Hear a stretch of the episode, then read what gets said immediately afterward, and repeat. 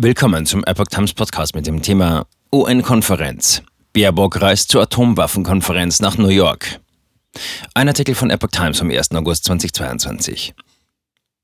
Dass sich die Zahl der weltweit knapp 13.000 Atomwaffen in absehbarer Zeit verringern lässt, ist unwahrscheinlich. Eine UN-Konferenz lotet dennoch aus, wie es mit der atomaren Abrüstung weitergehen kann.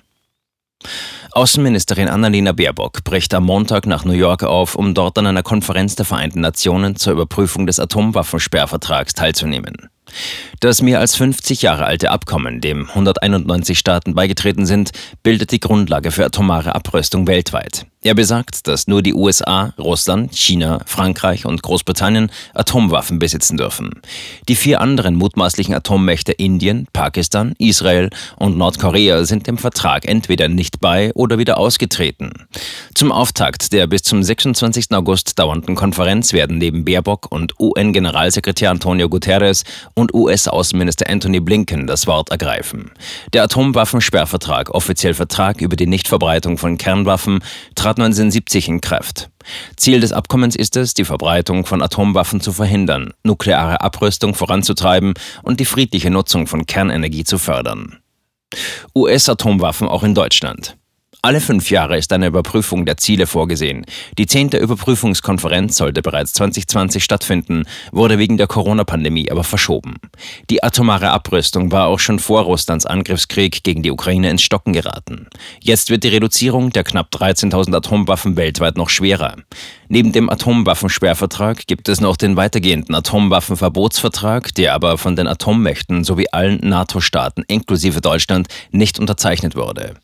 Die Grünen setzten im Koalitionsvertrag aber durch, dass Deutschland entgegen der NATO-Linie als Beobachter an einer Vertragsstaatenkonferenz teilnimmt. Das wurde im Juni auch umgesetzt.